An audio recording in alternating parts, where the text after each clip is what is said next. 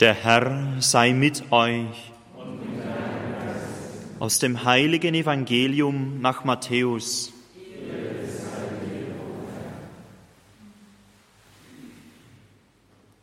In jener Zeit sprach Jesus zu seinen Jüngern, hütet euch, eure Gerechtigkeit vor den Menschen zu tun, um von ihnen gesehen zu werden.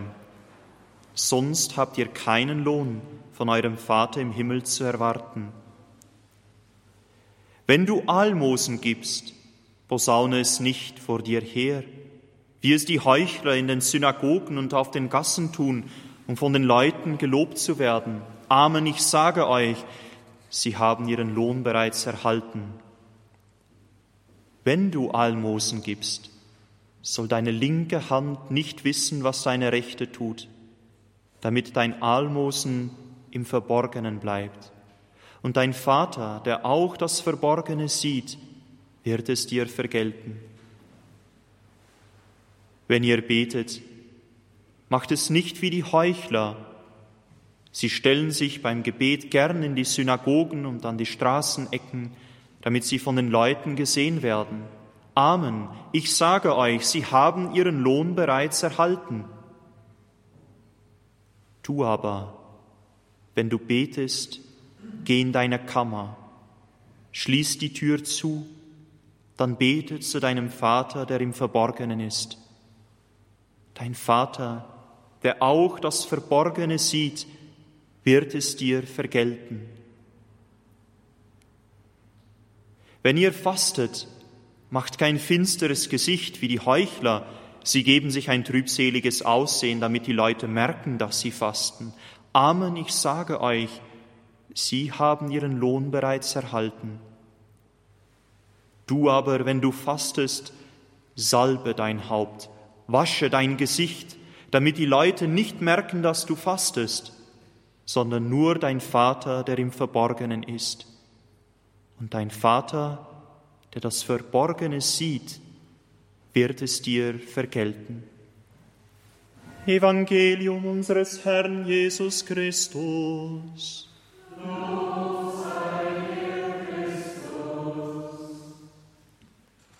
Liebe Brüder und Schwestern, liebe Hörer und Hörerinnen, die den Sinn, der Sinn der Fastenzeit, es ist unsere Bekehrung, haben wir gesagt. Aber diese Bekehrung ist nicht einfach ein Besserwerden, sondern es ist das Finden einer Person. Die ganze Fastenzeit hindurch das soll eine große Suche sein nach dem eigentlichen Sinn unseres Lebens. Und das ist nicht etwas, es ist nicht eine Erkenntnis, keine Idee, sondern es ist jemand.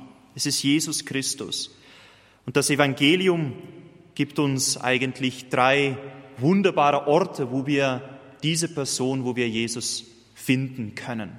Das Gebet, das Fasten und die Almosen oder die Taten der Nächstenliebe. Denken wir mal kurz darüber nach, was das konkret auch heißen kann und vielleicht auch uns helfen kann, diese Fastenzeit wirklich als eine Begegnung mit Christus zu sehen. Das Gebet, das wissen wir, das ist ein Ort der Begegnung, aber wie oft da plappern wir wie die Heiden. Wir sprechen einfach Worte ins Leere hinein, aber nicht zu einer Person.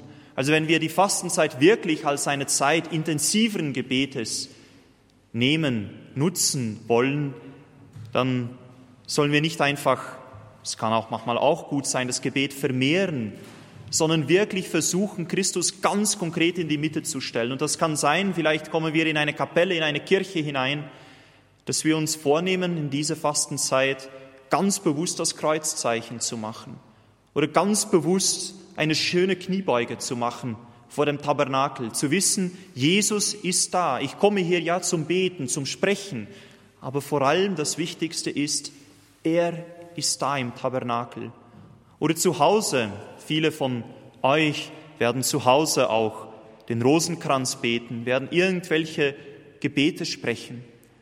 Wir uns vielleicht bemühen, wirklich zu jemandem zu sprechen. Dabei kann helfen, dass wir ein kleines Bild nehmen, ein Herz-Jesu-Bild, das wir gerne haben, oder ein Kreuz, das uns ganz teuer ist, Dass wir die Mühe nehmen, auch im Haus zu diesem Kreuz zu gehen, das Bild herbeizunehmen, das vor uns zu legen, damit wir, wenn wir sprechen, wenn wir beten, wirklich zu Christus sprechen und damit es ein echter Dialog mit ihm sein kann.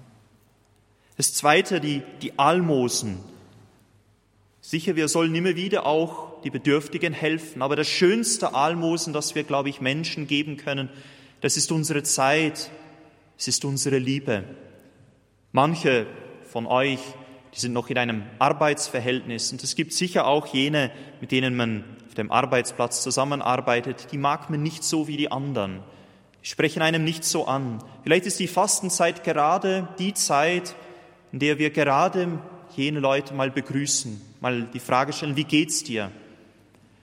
Nicht einfach so, um nett zu sein, sondern zu wissen, in jede Person kommt Christus zu mir.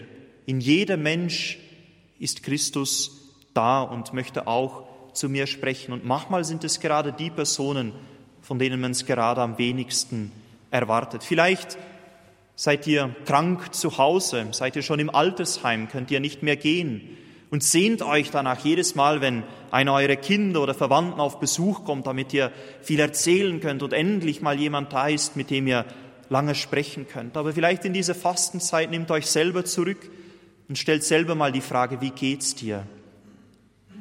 Wie war deine Woche? Was hast du getan? Was macht dir Freude? Erinnerst du dich noch, wenn wir das und das getan haben? Wie geht's dir jetzt dabei? Interessieren Sie sich für diese Personen, die bei Ihnen auf Besuch kommen? Und das Letzte, das ist das Fasten.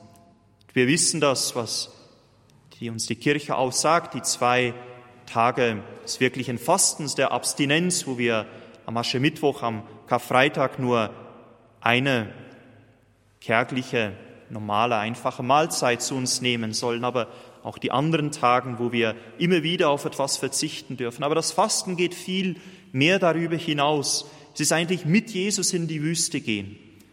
Die Wüste, die ist tief in uns, die ist in unserer Seele, die kommt dann, wenn es uns langweilig ist, wenn wir nichts haben, um, womit wir uns beschäftigen können wenn wir keine Menschen haben, womit wir reden können oder keine Arbeit haben, die uns gerade Spaß macht oder so.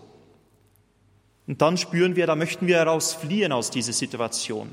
Wird es ganz still in uns und wir brauchen irgendetwas, um diese Leere zu stopfen. Jesus ist die eigentliche Nahrung unserer Seele.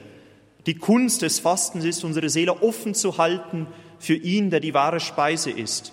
Wir alle, wir haben so etwas wie unseren wie unser Fastfood-Kette, ich werde jetzt keine Namen nennen, aber einen Ort, wo wir schnell hingehen können, um dieses Loch zu stopfen. Aber wir wissen, diese Fastfood-Ketten, die nähren uns nicht.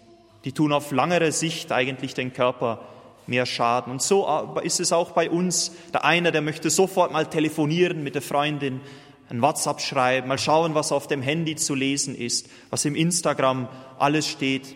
Beim anderen ist es einfach, dass er gleich Musik haben muss, um sich abzulenken. Noch ein anderer, der geht schnell mal zum Kühlschrank, was essen. Für einen anderen ist es irgendeine Arbeit, in der er sich verlieren kann und sich nicht mit dieser Stille im Herzen beschäftigen muss. Halten wir einfach diese Stille aus und bitten wir, Herr, komm in diese Stille, komm in diese Leere, komm in meine Wüste. Fasten, Gebet und Almosen sind die drei Orte, wo Jesus uns einlädt, in diesen 40 Tagen, die jetzt vor uns stehen, ihn zu suchen, wo er sich auf ganz besondere Weise finden lässt. Jetzt wollen wir die Asche segnen und dieses Zeichen empfangen, dass wir vor Gott ganz klein, ganz einfach sind, aber er, dass er das eigentliche, der eigentliche Sinn unseres Lebens ist.